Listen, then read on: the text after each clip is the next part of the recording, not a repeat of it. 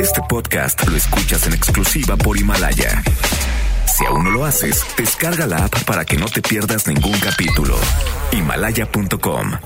MBS Noticias presenta a Víctor Sánchez Baños, el trasfondo de la política y los negocios. Comenzamos.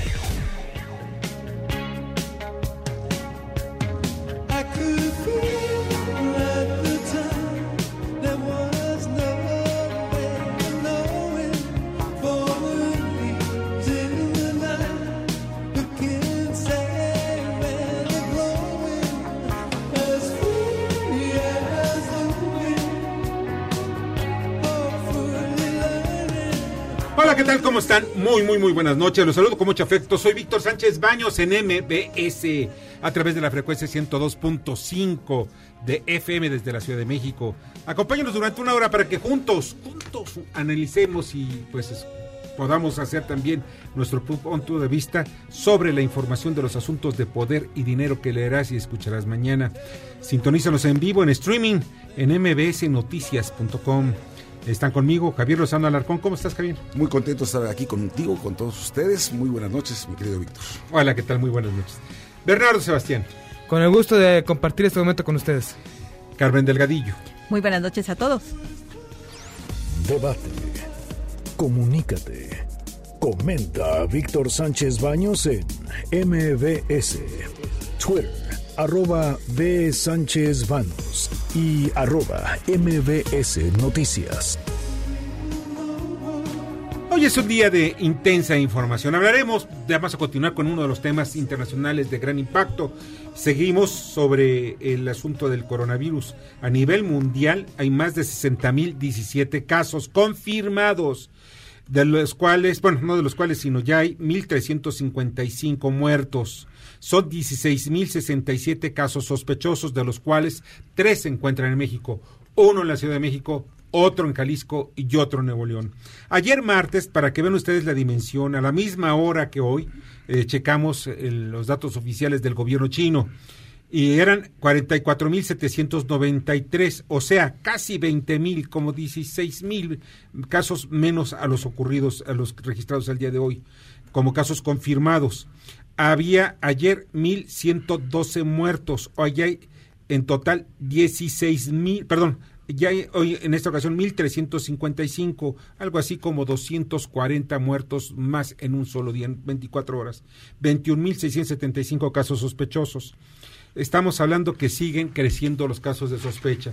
Y por si fuera poco, México pues estamos viendo que se están empezando a tomar ciertas medidas, pero ciertas medidas en algunos hospitales especializados. Sé que en algunos hospitales privados, y esto es eh, con el fin de que se tenga la información, ya están estableciendo, construyendo áreas, áreas para atención de algunos casos críticos o algunos casos de coronavirus en hospitales privados. Son áreas separadas del resto de los hospitales. Esto con el fin de atender a las personas que están sufriendo esta enfermedad. Y abundaremos en, el tema, en varios temas más. En el caso de la captura de Emilio Lozoya, la decisión del Papa Francisco de impedir la ordenación de los curas que, eh, que estén casados o que quieran casarse, por un caso concreto de allá de la Amazonia. Estaremos en la cena, precisamente que está terminando ya la cena que ofreció el presidente López Obrador a 100 empresarios, los 100 empresarios más ricos de México, y donde pues los habló, valga la expresión, los salió con billetes de lotería para la rifa del avión presidencial. Y estas, estas son las expresiones y las historias de hoy. Esta es la voz de Santiago Nieto, director de la Unidad de Inteligencia Financiera de Hacienda, sobre la investigación alrededor de Emilio Lozoya, exdirector de Pemex, capturado hoy por la mañana en Mallorca, España. La Unidad de Inteligencia Financiera presentó cuatro denuncias en contra del señor Lozoya por los casos de Odebrecht, agronitrogenerados, algún tema de defraudación fiscal y estos casos han sido procesados por la Fiscalía, quien obtuvo eh, las órdenes de aprehensión. Hay todavía dos casos que no han sido judicializados, habrá que esperar la determinación del Poder Judicial de la Federación y nosotros seguimos todavía investigando un caso respecto a un astillero en España, en donde hay pérdidas por 50 millones de euros. Y precisamente este último caso llama mucho la atención, es por la zona, la zona de la Cantabria. Yo denuncié en mi columna hace ya algunos, algunos años sobre la compra de este astillero. Son ruinas, eran ruinas. O sea, ¿cómo es posible que vayas a comprar un astillero hecho ruinas? Bueno, podías hacer algunas cosas, tenía alguna maquinaria nueva, Pero Lozoya, desafortunadamente para él, me mandaron las fotografías de ese astillero. Mm. Cuando veo que están comprando Pemex, y publicamos esto, ya fue quizá un mes después de la operación, y simplemente yo esperaba, busqué la información más. Silencio sepulcral. Nada. Nada. Y como va ahora sí, ya la unidad de inteligencia ya detectó, ah, sí, sí hubo aquí, y un desfalco importante de, de más de 800, entre 800 y 1500 millones de dólares. Fíjate que yo siendo senador de la República presenté por lo menos tres solicitudes de punto de acuerdo para que se investigara a fondo la compra de estas plantas chatarra de fertilizantes que se hizo precisamente en la época de Emilio Lozoya eh, en, en Pemex, pero plantas además que sobrevaluadas, que no servían para maldita la cosa y que eran a toda luz un daño patrimonial, un daño al Estado mexicano. Eh, esto se turnó en su momento a la Secretaría de la Función Pública, la Auditoría Superior de la Federación, en fin, pero era de escándalo este tipo de operaciones que pareciera mucho más el pago de favores de campaña Sí. que algo que fuera pertinente o prudente o necesario para petróleos mexicanos. Así que yo sí creo que ahora que lo extraditen tendrá mucho que aclarar esto Lozoya y también tendrá, pues me imagino que mucho que hablar sobre quién le dio instrucciones de hacer qué cosa y para qué. Pues tenía dos jefes, cuando ¿no? menos. Cuando menos dos jefes. Pedro Joaquín Codwell. Y lo que ha venido diciendo su, su abogado, Cuello Trejo, lo que ha venido diciendo es, él no se mandaba solo, no tomó una sola decisión por sí solo, y ese dinero, el que haya entrado, no fue a parar a su patrimonio, según lo que dice su abogado. Así que yo creo que estamos apenas en el umbral de lo que va a ser un verdadero escándalo político, y si de eso deriva, pues que se desmantele una red de corrupción, Adelante. adelante, Bienvenido. y seremos los primeros en aplaudirlo. Sí, claro, claro. Porque esto tiene varias aristas. Pemex siempre fue saqueado. Siempre. Desde que tengo, vamos, uso de razón, fue saqueado Pemex. De- por su sindicato, fue saqueado por sus directores, por los presidentes, fue la caja chica, la caja grande, metían la mano y, y se hartaron. Con sí, que ahorita no te hayan traído a los Soya para que les diga el cómo hacerle para sacar dinero de Pemex, todo está bien. En fin, estamos viendo lo que va a ocurrir precisamente alrededor de Emilio Lozoya. Es una beta de información y esto puede tener, puede llevar a la cárcel a algunos exsecretarios de Estado. No, no al presidente eh, Enrique Peña Nieto y saben por qué, porque no hay configuración de delitos hasta él. ¿Por qué? Porque así está armada la, la- la ley. Así están armadas nuestras leyes. Pues sí, pero mira, basta con que desde el punto de vista político haga revelaciones sobre si algo que ocurrió con los de Odebrecht y a dónde fue a dar ese dinero y, y por instrucciones de quién, etcétera. Yo creo que en sí mismo eso es un verdadero escándalo. ¿eh? Sí, claro. Pero vamos a ver, vamos a ver. Ahora, al presidente eh, López Obrador, esto le viene como oxígeno puro, en un momento en que venía de en caída libre con tantas cosas, con los datos en materia económica, con los feminicidios, con su desprecio por escuchar precisamente a las víctimas de los feminicidios, bueno, de los familiares de estas mujeres, en fin, eh, eh, con los temas de inseguridad pública, y esto le viene muy bien porque la gente lo va a asociar esta detención corrupción. como la lucha de la corrupción del, del presidente López sexenio Obrador, pasado, sí. cuando realmente estos expedientes se venían integrando desde el sexenio pasado con cuando estaba Raúl Cervantes en la en la procuraduría. ¿eh? Sí. En fin, Fíjate que en esto, en todo ello también es muy importante destacar. Miren, supuestamente Lozoya recibe dinero antes de ser director de Pemex. Sí, claro. Lo acusan. O sea, Obedrech les da, le entrega dinero antes, 10 millones de presumiblemente para la Sí. campaña de Peña Nieto, dólares. Ese- exactamente. ¿no? Entonces es lo que él tendrá que decir, ¿lo recibiste y para qué? Uno. Y dos, ¿por qué compraste esas plantas de fertilizantes? ¿Cuál, ¿Dónde estuvo la pertinencia y la prudencia de comprar esas plantas? En todo caso, ¿quién te instruyó? Oye, y nada más duró un año. Un poquito más de un año. Sí, fueron como dos años, ¿no? Sí, ¿verdad? Poquito más de un año. En fin. Caray. Cayó de la gracia de Videgaray. Sí, cayó de la gracia, pero también no hay que olvidar que posiblemente dentro de la lista de estas amenazas que hizo precisamente Coyo Trejo, Es la, no, al primerísimo que van a Videgaray. señalar va a ser Videgaray. Videgaray. No tengo Cuidado. la menor duda. Bueno, esto es de- pues hace unos minutos acaba de terminar la, la cena que dio el presidente López Obrador a 100 empresarios, los más ricos de México. Pero escuchemos qué es lo que dicen los empresarios antes de entrar a la cena. Aquí Carlos Slim. Es una buena obra, don Carlos, comprar Pues es para comprar equipo médico, por supuesto. Bueno, ahora Carlos Bremer. Hay que apoyar al país con lo que sea. Bueno, este es Bosco de la Vega. Hay recursos para eso, pero no estamos exentos que la parte privada también colabore. Y Carlos Salazar. Con mucha hambre. Bueno, pues ya ven, llegó con mucha hambre Carlos Salazar, no quiso decir nada más que eso. Así fue. Y la salida fue todavía más breve. No quisieron decir absolutamente nada. Pero en cada una de las mesas habían colocado un pequeño documento, una cartita, se dice cartita, carta compromiso con fecha 12 de febrero. Por medio de la presente manifiesto mi compromiso para participar de manera voluntaria en la compra de billetes de lotería con motivo del sorteo conmemorativo que la misma se llevará a cabo en relación al avión presidencial en beneficio de la asistencia pública, hospitales, adquisición de equipo médico, por el equivalente de, y le ponen cuatro espacios, o sea, cuatro casillitas. La primera por 20 millones de pesos, la segunda por 50 millones, la tercera por 100 millones y la cuarta por 200 millones de pesos. Imagínense un empresario, por más rico que sea, pues estamos hablando de 200 millones de pesos, o sea, 10 millones de dólares, es una, una, cantidad importante. Y ahí, pues dice, el pago de la cantidad indicada para la compra de billetes de Lotería Nacional del sorteo señalado se efectuará en la cuenta, ponen el número de cuenta de Banorte, eh, a nombre de R06HHQ SA, las iniciales de Secretaría de Hacienda de Crédito Público, Lotenal. Atentamente, nombre y firma. Y señalo, además, por si fuera poco, porque no, es por eso de la desconfianza, ¿no? Señalo como domicilio para recepción de los billetes adquiridos, el domicilio marcado, bla, bla, bla, con teléfono tal, correo electrónico tal. Y también hay letra chiquita, como todos los documentos, ¿no? Dice, es responsabilidad de la Presidencia de la República el resguardo de los datos personales obtenidos precisamente en este asunto. Es el pase de charola de los años 70 del PRI. ¿eh? No, pero el PRI lo hacía, lo hacía escondido, eso aquí se abierto, ¿no? Digo, Sí, pues, eso es bueno. Guardaban las formas. eso es bueno, ¿no? Porque, porque imagínate si no.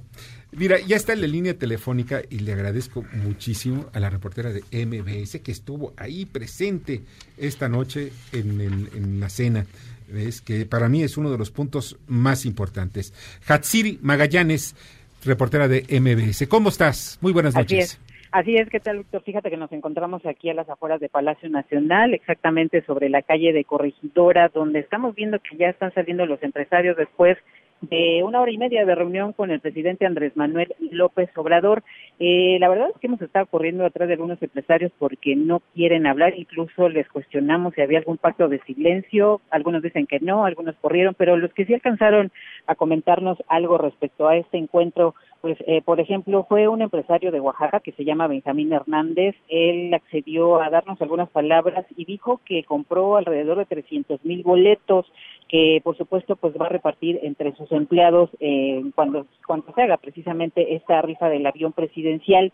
También Humberto Garza de FAMSA confirmó que el presidente sí les repartió este documento, que este documento sí existió con algunas propuestas para un posible compromiso de compra de estos boletos, pero eso sí dejó muy en claro que fue solo una sugerencia, que nadie los obligó a firmar absolutamente nada, que algunos pues accedieron de una vez, pero algunos otros dijeron que iban a evaluarlo, que iban a analizarlo y posteriormente le iban a dar una respuesta al presidente. Nos han confirmado que efectivamente la cena consistió solo en un en un tamal de chipilín y en un chocolate.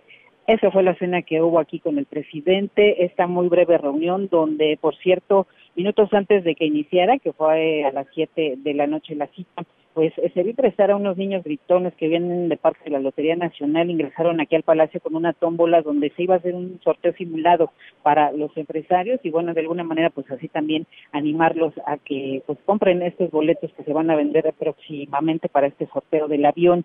Eh, comentar que eh, previo a que ingresara aquí a Palacio Nacional, Bosco de la Vega, el presidente del Consejo Agropecuario, eso que venía a escuchar la propuesta del presidente y que también pues iba a evaluar la compra de los boletos, básicamente pues los mensajes de los empresarios iban en este tenor. Si me permite, vamos a escuchar algo de lo que dijo. Vengo como empresario a una invitación para un tema de un sorteo para aliviar parte del problema de salud que padece este país. Esa es la razón por la cual estoy aquí, en calidad de empresario. Tengo un socio que se llama Bernardo de la Vega, que es mi hermano, y tomaremos la decisión en conjunto de qué vamos a hacer. Pues mira, el tema es eh, apoyar el tema de salud del país. Sabemos la deficiencia que hay con medicinas, con infraestructura, con equipo médico. Y ese es un tema que tenemos que ayudar todos. Hay recursos para eso, pero no estamos exentos que la parte privada también colabore. Lo que pasa es que vamos a evaluar, hoy escuchamos al presidente y tomamos la decisión. ¿Qué es lo que les hace dudar? ¿Alguna condición aún no han tomado la decisión? No, ninguna condición, es voluntario y es como empresario. Aquí adentro, digo aquí adentro porque no ha salido, Carlos Salazar Lomelí, el presidente del Consejo Coordinador Empresarial, eh, pues no confirmó si iba a comprar boletos o no. Eh, habría que escucharlo ahora que salga, a ver si nos quiere ofrecer algunas palabras. También se le dio ingresar al empresario Carlos Slim, tampoco lo hemos visto salir aquí sobre la calle de Corregidora. Y dijo, pues, eh, cuando entró que él veía con buenos ojos esta propuesta del presidente de que los empresarios compren boletos y es pues para comprar equipos médicos. También este, vimos a otros empresarios como Emilio Azcarra Gallán, él ya salió, él ya salió aquí de Palacio Nacional, tampoco quiso hablar con la prensa, eh, solamente saludó, dijo buenas noches y se retiró. Aquí comentar que sobre la calle Corregidora, pues están básicamente todas las camionetas de los empresarios donde salen y básicamente están los guardaespaldas, abordan y se van. Entonces, pues aquí estamos en la espera de que nos proporcionen más información los empresarios, a ver si, si es que nos quieren platicar un poco más de lo que sucedió aquí con el presidente Andrés Manuel. Oye, Atsiri, de veras, muchas gracias.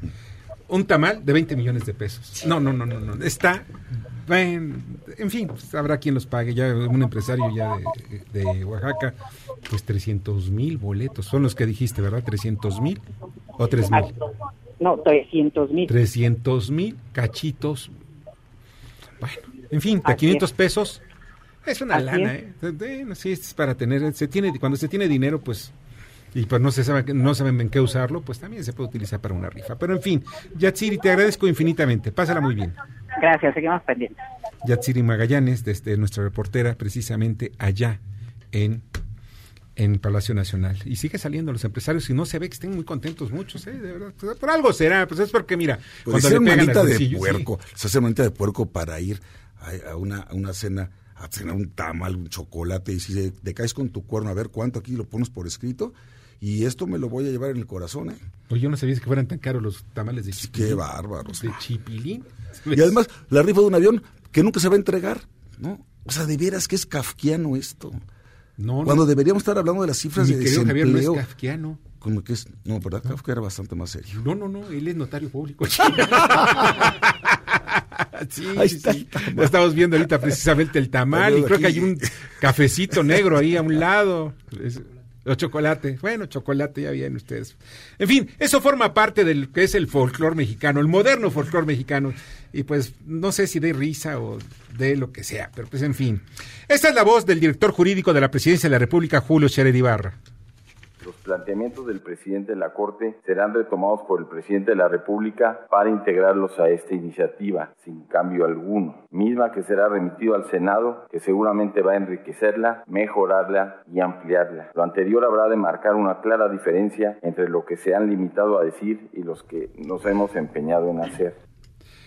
Miren, esta es la propuesta que hace, bueno, hace la Suprema Corte de Justicia para la reforma del Poder Judicial, pero va, lo tiene que hacer por razones eh, de constitucionales a través del el Ejecutivo y en este caso de la Presidencia de la República. Hay varios puntos que me gustaría ya de una vez ya se encuentra con nosotros la senadora Kenia López Rabadaban. ¿Cómo estás, Kenia? Muchas gracias por la invitación. Muy bien. Al contrario. Literal llegando del Senado de la República porque acaba de terminar hace unos minutos el Parlamento abierto para outsourcing. Sí, ¿verdad? Es uno de los temas importantísimos ahí. Todo el día escuchando. Espero que sea un Parlamento abierto y no cerrado y no terminen haciendo lo que quieren esos compañeros de Morena. Y como dijiste, ¿no? Eh, se hizo todo al revés. Primero fueron, discutieron, dictaminaron, acordaron los de Morena y después convocan al Parlamento abierto. abierto. Es porque, mira, es- Te he venido escuchando, quería muy bien tus intervenciones. Gracias, señor. Muy Sí, bien. muy bueno. Por eso, te, por eso me- te pedimos que vinieras esta noche. Pero ¿sabes por qué hicieron el asunto de outsourcing así? ¿Por qué? Porque así lo hacía el Politburó soviético. O sea, cuando quería alguien resolverlo, decía Stalin, así y se hace. Ah, cuando no querían resolverlo, bien sencillo, vamos a crear un, un comité para, Sí, evaluar, exactamente. para discutirlo, porque así son las cosas. Mira, en el tema concreto de, de, de- de el outsourcing, que es algo que a mí me parece pues muy extraño, vamos, porque al final de cuentas en el mundo se está modernizando los sistemas. Javier, tú fuiste secretario de Trabajo Y pues tú sabes perfectamente el valor que tiene precisamente el dar oportunidades y generar muchas plazas de trabajo que precisamente hace unos instantes estábamos hablando fuera del aire de que pues se cayó el empleo. Sí, se el mes cayó de forma enero, importante. En el mes de enero de este año se cayó respecto del 2019 27% solo en enero y respecto al 2018 40%. Este gobierno no está generando certidumbre jurídica, por lo tanto no están cayendo las inversiones, por lo tanto no va a estar habiendo crecimiento económico y por lo tanto no están generando empleos formales. Y encima de eso le quieren pegar una fuente de generación de empleo formal, como es la subcontratación, la válida, la buena, la lícita, es una absoluta locura y una gran irresponsabilidad. Bueno, mi punto de vista es de que el outsourcing debe estar regulado. Sí. Claro, de hecho está regulado, Está debe estar regulado. Y cuando Claro no está legal, digamos, cuando es un outsourcing o una terciarización ilegal, pues eso hay que sancionarla. Lo que no puedes hacer es estigmatizar a los correcto. empleadores. O sea, digamos, esta carga que se está volviendo verdaderamente compleja para los empleadores, lo único que va a generar es efectivamente que haya mucho menos pos- posibilidades de crecer económicamente, porque si tú eres un empresario y piensas que hay una posibilidad de que, por ejemplo, pues te metan esta gran bolsa de delincuencia organizada ahora en un tema de terciarización, como por cierto ya lo hicieron con el tema de factureros, pues lo único que va a hacer es que deja de, deja de viajar a México y entonces te vas a cualquier otro país de Latinoamérica o del mundo. Bueno, y hay mucho dinero que está en juego, y nada más, no solamente el dinero. Y millones de es- empleos. es millones de empleos. Y estamos hablando Millones, del bienestar de familias enteras que pueden quedar sin empleo, que queden quedar abandonadas. Fíjate que aquí hay algo que me, a mí me parece muy importante. Bueno, este parlamento abierto, que yo no, la verdad todavía no le encuentro ni pies ni cabeza. Hay una lista interminable de personajes que están acudiendo, tanto del sector privado como del sector público. Veo en la postura que Napoleón Gómez Urrutia, que es el que anda eh, con- su espada desenvainada en contra de... Y con su de- enorme autoridad moral, hay que decirlo. ¿eh? Sí, ¿verdad? Hijo, qué bárbaro. Este, pues es ciudadano, ciudadano de un país canadiense, enorme- pues cómo no. enorme calidad moral. Hermano ¿no? país de Canadá. Sí, la hermana República de Canadá. Entonces, él está luchando precisamente alrededor, ¿para qué? Para que imponer eh, su propio, su propia mm, Visión. misión o su propia este pues ley eh, alrededor de- del outsourcing. Cuando yo estoy, cuando la, la leí y me parece pues extremadamente dura, drástica, donde no le permites al, al empresario, un pequeño mediano empresario, oye, necesito apoyo. ¿Por qué? Porque yo quiero dedicarme a producir, no quiero dedicarme ni a administrar, no quiero ver el asunto de los problemas laborales, en fin. Oye, pero debo cumplir con, con las condiciones que me, que me establece la ley. Bueno, estás obligado, Claro. estés en outsourcing o no lo estés. Es correcto. ¿Ves? ¿Qué es lo que ves tú alrededor de todo ello? Mira, déjame decirte, efectivamente lo que dice Javier es cierto. Primero hicieron una iniciativa, ¿no? Que es justo del, del senador presidente de la comisión, además del trabajo, y, Sí. y bueno, pues eh, ya platicado aquí por ustedes. Hacen el dictamen, lo, lo dictamina solo Morena y sus aliados, y por supuesto que todo el mundo, eh, porque además fue un albazo brutal, o sea, digamos, se presentó el dictamen y se dictaminó en dos días, una cosa En verdaderamente diciembre del año pasado. verdaderamente compleja. O- La verdad es que hay que reconocer que hubo sensatez. eh, eh, El, el presidente de la Jucopo, el senador Monreal, dijo, no, a ver, Sin duda. digamos, tomemos oxígeno, respiremos y pensemos qué va a pasar con ese asunto. Y en ese proceso es que se generó el Parlamento abierto. Pero el Parlamento abierto tendría que ser previo justo a un dictamen. Ahora, yo lo que creo es que, primero, por respeto a quienes hoy estuvieron en el Senado, más de 70 expertos en la más de 70 estuvieron hoy, decía uno de los, de- digamos, de, de los especialistas en esta última mesa hace unos minutos, para que vean cuánto nos interesa, estamos aquí todo el día dando nuestra posición inteligente y evidentemente... Y documentada. eh, evidentemente son personas que llevan 20, 30, 50 años en el, en el tema laboral, la mayoría, y está claramente, porque además eh, hubo transmisiones públicas, la mayoría no está de acuerdo con este, digamos, con este dictamen como está. Y claro que todos dicen, a ver, si hay un tema ilegal, corrijámoslo. Y si se tiene que hacer certificaciones, hagamos certificaciones. Si se tiene que haber padrones, hagamos padrones. Se tiene que mejorar la ley, mejórese. Lo que no puede suceder, la mayoría, no quiero decir que todos, pero sí la mayoría, están preocupados porque evidentemente el tema de la economía en México, pues no está para hacer este tipo de cosas. Yo te quiero decir algo. Si lo que sucedió hoy y este parlamento, en lugar de ser parlamento abierto, es un parlamento cerrado. O sea, me refiero solamente a una simulación de escucha y no hace caso el Senado de la República y específicamente el Grupo Parlamentario de Morena, será una verdadera vergüenza para el Poder Legislativo. Porque si ya lo citaste, ya te dijeron que no están de acuerdo, pues ahora tienes que cambiar el dictamen para corregirlo. Ahora hay otros, hay, hay otros proyectos de ley que se han presentado Sí, alrededor de En él. la Cámara de Diputados también.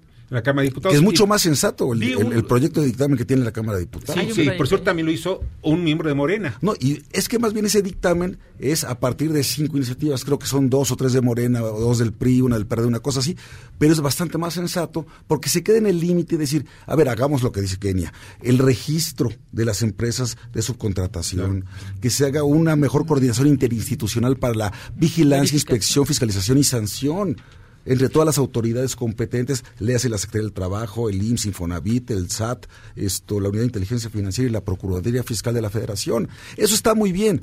Está, como decía la senadora Kenia López, ya está regulado en los artículos 15A al, a este, al D de la Ley Federal del Trabajo. Eso todavía nos tocó a nosotros en el 2012. Entonces, no es tanto que se necesite regulación. Lo que se necesita, como bien dice la senadora, es supervisión, vigilancia y sanción y que se castigue a los que se portan mal, pero no se estigmatice y acabe con una fuente de generación de ingreso de, empleo formal. Aquí hay una como una queja que vi que fue recurrente tanto de Napoleón ayer en el Senado como de Martí Batres y de otros senadores que estaban eh, presentes en una conferencia, de esas que están en el Cachacalódromo en el Senado.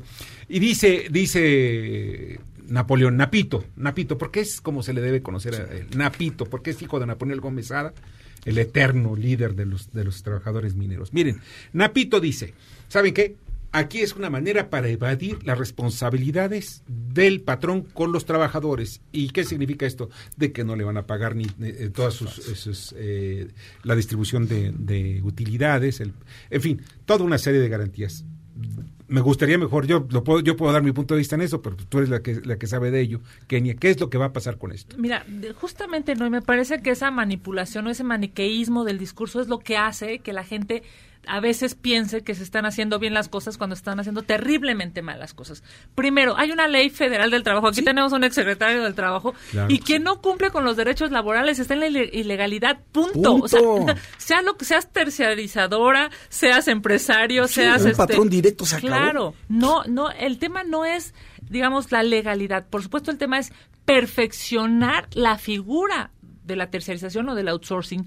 Y, y perfeccionarlo claro que tiene que ver con la no precarización del trabajo. Claro. eso es obvio. Y nadie en su sano juicio va a estar en contra de eso. Todo el mundo quiere que los mexicanos todos vivamos mucho mejor y tengamos mejores salarios y tengamos la mejor posibilidad de, de, digamos aspirar a la felicidad que entiendo a eso venimos a este país no a este planeta y esta vida. Yo lo único que te diría es esa manipulación que hacen es para llevar agua a su molino esto es para justificar el por qué quieren aprobar las leyes que quieren aprobar.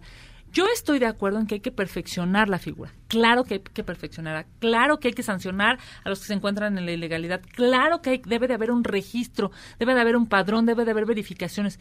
Pero eso no tiene nada que ver con decirle a un empresario eres eh, parte de la delincuencia organizada. ¿Me, me explico? Porque Claro. entonces pues, el, el empresario va, va a vivir en esta zozobra sistemática, por cierto, en una opresión directa a la autoridad, cuando en efecto haya hecho algo mal, pues entonces que se le sancione. Pero ¿qué tal si tú hiciste todo bien? Entonces la autoridad te, te tiene agarrado, digamos, ¿no? Este, del cuello, porque a la primera que no le gusta, digo, ahorita que estamos hablando de la, de la vaquita de, de- del Ejecutivo Federal, este, Del de- sablazo. no, sí, eso es muy impresionante, este, ¿y qué va a pasar? O sea, si a ti te piden, porque eso dice, dice, es- eso dice la hoja que se está, digamos, distribuyendo en las redes sociales, 200 millones de pesos, ¿no? Para, para el capricho del, del gobierno en turno. Tú no los quieres dar, ¿qué pasa? Ah, entonces te van a acusar de qué? ¿Te van a amedrentar cómo? ¿Te van a, a fustigar eh, de, de qué manera? Me parece que son de las cosas que este gobierno debe entender. Hay que fortalecer a los empresarios y hay que fortalecer, por supuesto, a los empleados, pero es un asunto de ganar, ganar. No puedes destruir a la, a la empresa porque en ese momento estás destruyendo los empleos en este país y entonces estás haciendo todo lo contrario a lo que dijiste, por cierto, en campaña. Primero los pobres, pues yo no veo cómo si no van a tener empleo. Pues sí, claro. Ahora, ¿qué vas a y en este Parlamento abierto, básicamente, ¿cómo es lo que han dictaminado los grupos de Morena en contra de los empresarios? Porque hay que tener en cuenta que si dictaminaron antes, quiere decir que ellos ya traen muy clara la línea. Claro, es que en estricto sentido hay un dictamen. Haz de cuenta, presenta la iniciativa, se, se aprueba la iniciativa, no hay, de- es más, inclusive en la sesión de la comisión para dictaminar la iniciativa, no tenían el quórum, esperaron un montón de tiempo, porque claro que los demás grupos parlamentarios dijeron, no vamos a ir a, hacer, a hacerle... No digamos, fueron a Exacto, eso, gra- por gracias.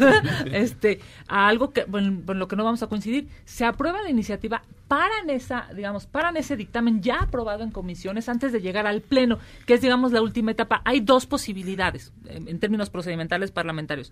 La primera es que se regrese la iniciativa a la comisión. Me explico que, que la mesa directiva le diga otra vez a la comisión, eh, este, Sí. regresa, digamos, reordénala, reajústela, corrígela, o segunda, que en el pleno la aprueben como está o con algunas modificaciones. Yo creo que lo más, digamos, lo, lo más afortunado sería regresarla a la comisión, que se discuta nuevamente ahora sí con las herramientas que el Parlamento abierto o- hoy nos dio.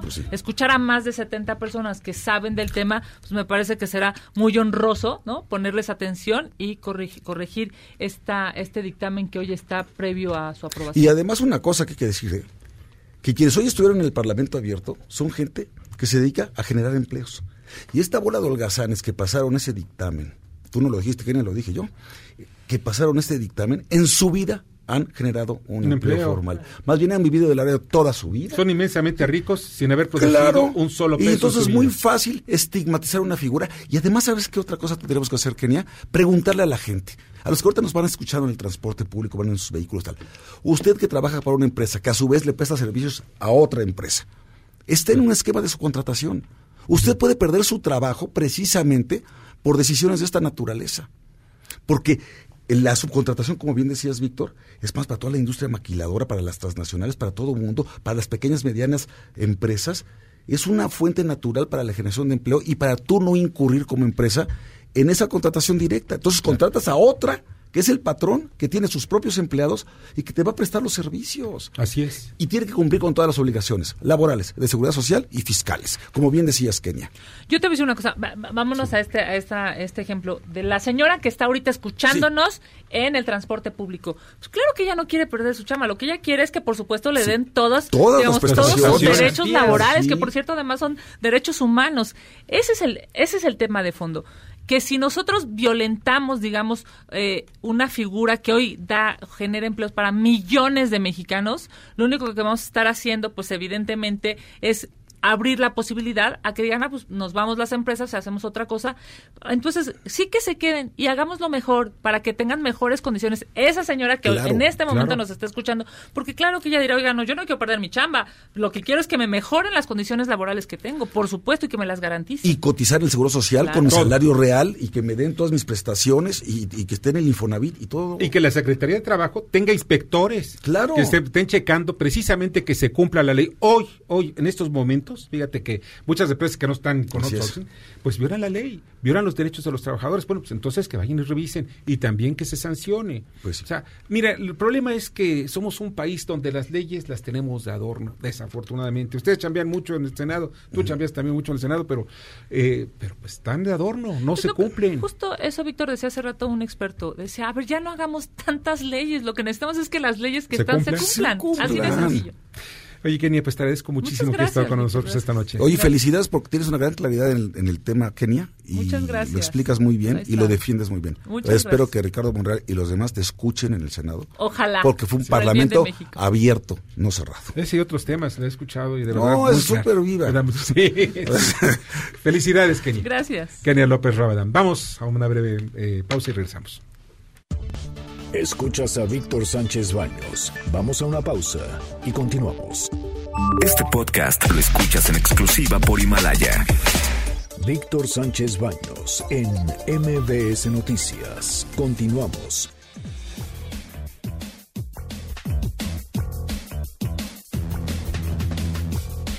Muchas, muchas, muchas gracias que están con nosotros en MBS. Y pues vamos a las columnas político-financieras que leerán el día de mañana en los periódicos diarios de la Ciudad de México. Paco Rodríguez. Te comento, la columna que se publicará mañana lleva como título que neoliberales y chairos se dan la mano por el poder y por los negocios. Y esto era impensable apenas hace unos meses cuando ambos bandos se encontraban en disputa, cuando menos en redes sociales, cuando menos en declaraciones. Pero hoy, si tú observas, en el panorama político empresarial van de la mano. La cena de esta noche es solo un ejemplo, pues lo que persiguen ambos grupos, cada cual para su santo por supuesto, es el poder, pero también los negocios. Este platico más mañana en www.indicepolitico.com. Mientras tanto, Víctor, buenas gracias y muchas, muchas noches. Muchas noches también para ti, mi querido Paco. Julio Brito tal como estaba programado, se desarrolló el Parlamento abierto sobre la subcontratación. La secretaria del Trabajo dijo que el outsourcing va, pero sin trampas. Zoe Robledo del Instituto Mexicano de Seguro Social dijo que es necesario una outsourcing pero muy acotada de tal manera que se evite la fuga de cuotas que cuestan al instituto alrededor de 20 mil millones de pesos anuales. Estos y otros temas en nuestra columna Riesgos y Rendimientos que publicamos todos los días en el periódico La Crónica de hoy. Muchas gracias Julio, te agradezco mucho. Adrián Trejo. La captura del exdirector de Pemex representa para el gobierno de la Cuarta Transformación la oportunidad de demostrar que no hubo pacto de impunidad con Enrique Peña Nieto. La pregunta es si el caso terminará solo con la cárcel para los Oya o realmente se abrirá la caja de Pandora. De esto y otros temas les platicamos en La Divisa del Poder, la columna que pueden consultar diariamente en el periódico 24 horas. Buenas noches, nos escuchamos mañana. Buenas noches, pásala muy bien. Lila Arellano. Lila Sin duda alguna la nota se la llevó Emilio Lozoya. Obviamente, de nuevo las aseveraciones de Javier Coello Trejo relacionadas con destapar toda una cloaca que puede existir detrás de los señalamientos hechos al exdirector de Pemex. Vamos a ver en qué termina esta nueva historia que surge justo cuando se van a llevar a cabo reformas muy importantes para el país. Ojalá no tengamos otra cortina de humo. Esto y más en Estado de los Estados de Lidia Arellano a través de las redes sociales y en diarios que circulan en el interior del país. Buenas noches. Buenas noches, te agradezco mucho, Lulia. Rogelio Varela. Muchas gracias, Víctor. Buenas noches a todos. El subsecretario Hugo López Gatel en el ojo del huracán por la falta de medicamentos e insumos médicos en el sector salud. Mañana en corporativo en el Heraldo de México. Muchas gracias, Rogelio. Arturo Dam. Víctor, escuchas, muy buenas noches. ¿Cómo están ustedes? En mi columna Pesos y Contrapesos del día de mañana, en La Razón, analizo la relación que existe entre el salario, sobre todo el salario mínimo, y la ética señalando que si hay algún tema económico que tiene una clarísima, clarísima relación con la ética, ese es el del salario y que los involucrados son principalmente los empresarios. Mañana en pesos y contrapesos en el diario La Razón. Muchas gracias, te agradezco mucho, Julio. Soy Víctor Sánchez Baños, en Poder Dinero mañana en Eje Central, el, diario Imagen, en fin, y otros medios. Le platico, les hago un análisis sobre Lozoya, la manera como podría hundir a su ex jefe y también, pues, todo lo que hay alrededor de ellos, porque hay mucha gente involucrada en el caso Pemex Obedrech. Y por si fuera poco, también tocó el tema de Napito, en donde, por cierto, sigue siendo ciudadano canadiense, doble nacionalidad, lo cual le está prohibido por la Constitución. Vamos a unos breves mensajes y regresamos. Escuchas a Víctor Sánchez Baños. Vamos a una pausa y continuamos. Este podcast lo escuchas en exclusiva por Himalaya. Víctor Sánchez Baños en MBS Noticias. Continuamos. Muchas gracias que continúen con nosotros en MBS Radio y en MBS Noticias. Miren, rápidamente les comento, eh, nos preguntan aquí, dice, ¿qué beneficios tendrán los empresarios, dice Armando Leñero, eh, los empresarios por comprar cientos de miles de boletos para la no rifa? Nada es gratis pues, en fin, eh, dice Carlos Valdés, quienes manejan el outsourcing en México son los mismos que tienen las compañías de facturación y por supuesto que como empresario no es justo que el empleado se le pague, se le pague una parte mínima para pagar menos contribuciones. Estás confundido, mi querido Carlos Valdés. O sea, hay que informarse, hay que verlo, hay que no, no mandes un comentario así sin base. La verdad, no te estoy regañando, simplemente te digo, infórmate.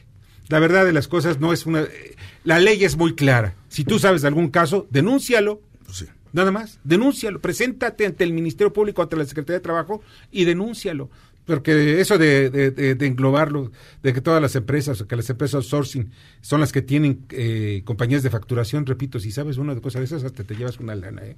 porque creo que están hasta pagando por, por andar de soplones. Y pues ya se terminó, ya estoy viendo aquí la, lo del presidente. Dijo al final, el presidente dijo que nadie se sintiera comprometido, que nadie se sintiera obligado, de que el que pudiera apoyar al país ahorita era importante. Eso lo dijo Carlos Bremer al salir a la reunión con, con Andrés Manuel López Obrador. Imagínense, ya, no, no, mira, no es, no te estoy obligando, pero... ¿Tú te acuerdas cuando cambiaron el término impuestos por contribuciones? Es lo mismo. No son impuestos, son contribuciones. Pero suena chaleco, ¿eh? Por amor de Dios. A otro perro con ese hueso, de veras. Impresionante. Bueno, ya está con nosotros, le agradezco muchísimo Guillermo Romanes, Román, quien es experto internacional en manejo de residuos.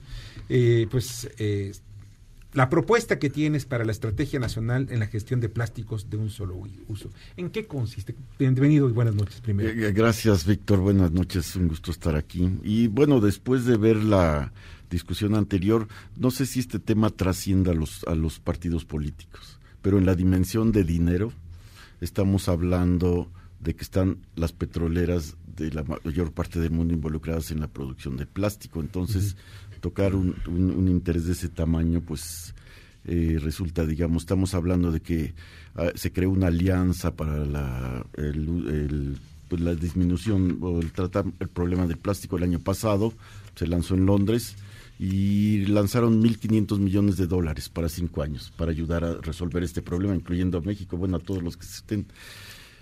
Nada más que ellos lanzaron 1.500, que son 300 millones por año, y sus ventas son 600 mil millones de dólares.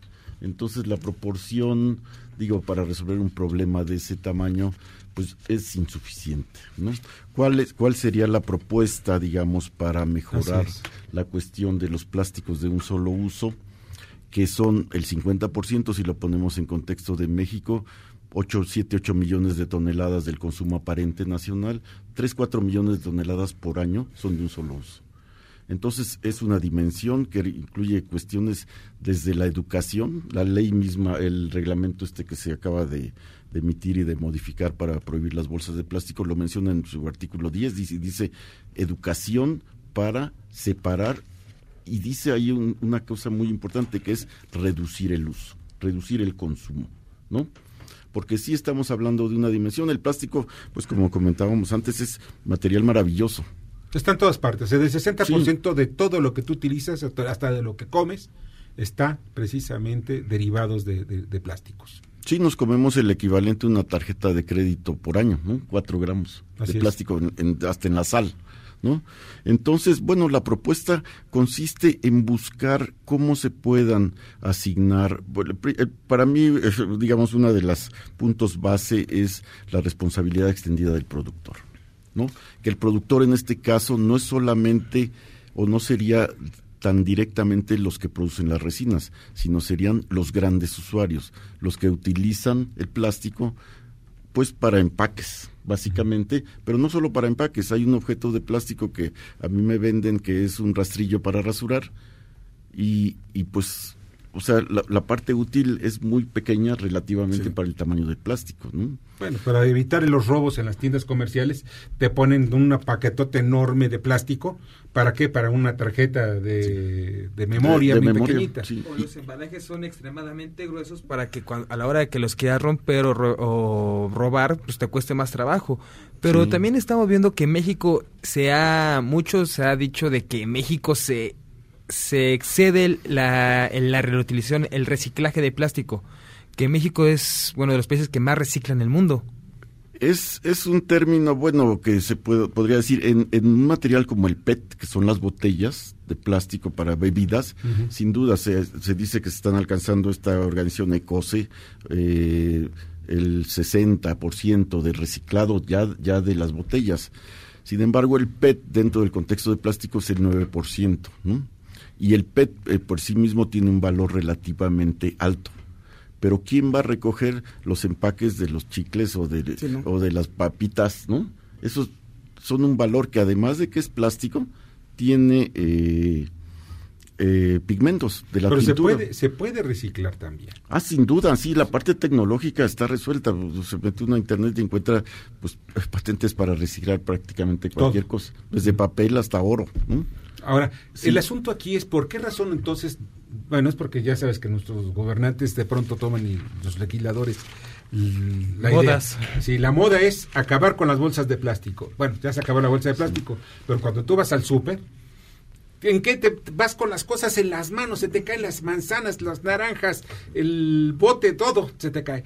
Ah, y te dan unas cajitas de cartón, ¿por qué? Porque ahora ya las puedes cargar en unas cajas de estas de desecho que tienen de, de otros productos. O comprar las bolsas chinas. O comprar bolsas también, que al final de cuentas las vas a utilizar entre unas 10 veces más o menos porque se van a romper. ¿Qué es lo que veo yo al final de cuentas? Demagogia en el manejo de las bolsas. Pero al mismo tiempo, una necesidad imperiosa de evitar que siga contaminándose el planeta con tanto tipo, este tipo de productos. Pero los basureros, te lo digo, los basureros están llenos de bolsas de plástico. ¿Y son? ¿Cuántos años tardan en degradarse? Mil. ¿500 o mil? Imagínate. Y, y no se deshacen, se disgregan. Las partículas siguen manteniendo sus propiedades. Nada más que son pequeñas que no las, no, ven. no las ves. Son micropartículas o nanopartículas. Entonces sí, es cierto. Digamos, ¿cuál sería el impacto de la gente? Porque me han preguntado, ¿cuál es el problema realmente principal de, de las bolsas de plástico? Para una ciudad, las inundaciones. Se han pasado leyes específicas prohibiéndolas en ciudades que se inundan. Claro. Porque las bolsas tapan el drenaje, pues, ¿no? Y la otra es lo que acabas de mencionar, que no lo vemos cuando se queman los basureros, que es frecuente. Hay, hay países donde es una práctica regular quemarlos. La combinación de los ácidos orgánicos con los materiales de plástico genera compuestos tóxicos que se van a sí. sí, sí, sí. Entonces esa, esa sería. Ahora, en conclusión, ¿cuál sería la solución? La solución es una, una, una, digo, yo decía la responsabilidad extendida del productor. Sin embargo, no es solamente el gobierno quien tiene que emitirla y solamente el sector privado o los grandes generadores que tienen que pagar. Es un papel concertado que ellos paguen una parte, otra parte es la sociedad en su colaboración, pero en el mundo es, desafortunadamente se ha tratado de transferir y decir, pues yo produzco el plástico, ustedes son los que no lo saben manejar el Claro. residuo, ¿no? Tratan de trasladarlo. Pues Guillermo, te agradezco muchísimo que hayas estado con nosotros esta noche. Al contrario, muchas gracias. Felicidades, muchas gracias. Felicidades. Guillermo Román, experto internacional en manejo de residuos. Él trabajó para varias empresas, las agencias de la ONU, en México, en América Latina, en fin, para varias empresas, Peñoles, Holcim, etcétera. Bienvenido y muchas gracias. Muchas gracias. Que la pases muy bien. Vamos con Jorge Gordillo en su análisis económico y financiero. Adelante, Jorge. Hoy los mercados financieros locales enseñaron una jornada positiva. El peso mexicano se apreció y la bolsa enseñó un crecimiento de casi 0.70%. En el caso específico de la bolsa, eh, fue muy, muy influido por un muy buen reporte, mejor a lo esperado, de América Móvil, que eh, observó crecimientos en su acción de arriba del 4% y empujó a la bolsa a tener una jornada positiva. En contraste, la emisora o la empresa Cemex tuvo un reporte decepcionante por debajo de lo que esperaba el mercado, sobre todo en utilidades, que lo hizo perder casi 4% en la jornada. El peso mexicano, eh, por otro lado, intentó romper el piso psicológico de los 18.60, por lo menos se acercó, lo ha querido hacer en las últimas semanas y bueno, se cerró en niveles muy cercanos a este nivel, muy en línea por el sentimiento positivo que se ha observado en los mercados internacionales. El mercado cree que esta situación del virus chino será superado en mediados de este mes o a finales, a más tardar. Por otro lado, Jerome Powell ha vuelto a señalar, esta vez en el Senado estadounidense, que la economía de Estados Unidos es resistente y que no hay razón alguna por la que vaya a dejar de serlo. Con esto de que le preguntaban sobre si, le preocupaba el tema del virus chino. ¿no? Lo que sí eh, remarcó como algo nuevo fue su preocupación, el crecimiento desbordado que ha tenido la deuda estadounidense en los últimos años. Por último, la OPEP rebajó sus proyecciones de, eh, de 20% de crecimiento global en la demanda de crudo para el 2020 debido al brote del coronavirus y señaló que su producción petrolera sufrió una fuerte caída en enero tras la implementación de un nuevo pacto de reducción del bombeo, intentando estabilizar el precio que se vio caer eh, abruptamente en el mes a finales de enero. Hasta aquí mis comentarios del día de hoy. Escuchas a Víctor Sánchez Baños. Vamos a una pausa y continuamos. Este podcast lo escuchas en exclusiva por Himalaya. Víctor Sánchez Baños en MBS Noticias. Continuamos.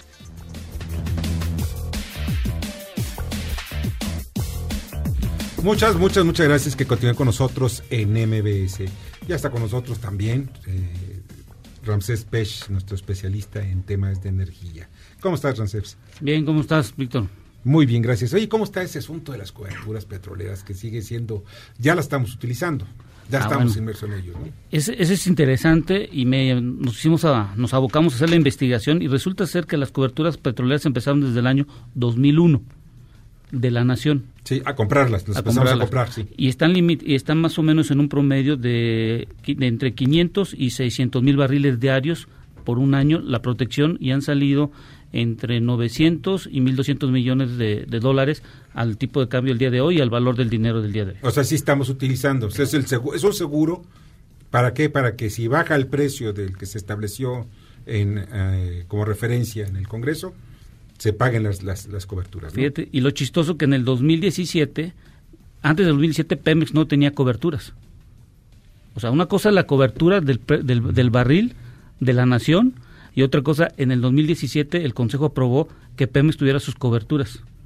Entonces, Pemex a partir del 2018, junto con la nación, ya tiene una cobertura alrededor del 85%. La nación cubre alrededor del 55% y Pemex alrededor del 33%. Y el resto se cubre con el Fondo de Estabilización Petrolera, el Sí, FIP, el, FI- el FIP, algo así se llama. ¿Qué es lo que te quiero dar a entender con esto? Que, por ejemplo, Pemex en el 2020 solo está protegido desde 47 a 49 dólares. Todo lo que esté por debajo de 47 no, no- ya, queda fuera. Y la nación está cubierta de 45, de 46 a 49. Son más o menos 3 dólares con lo que compraron y con el volumen.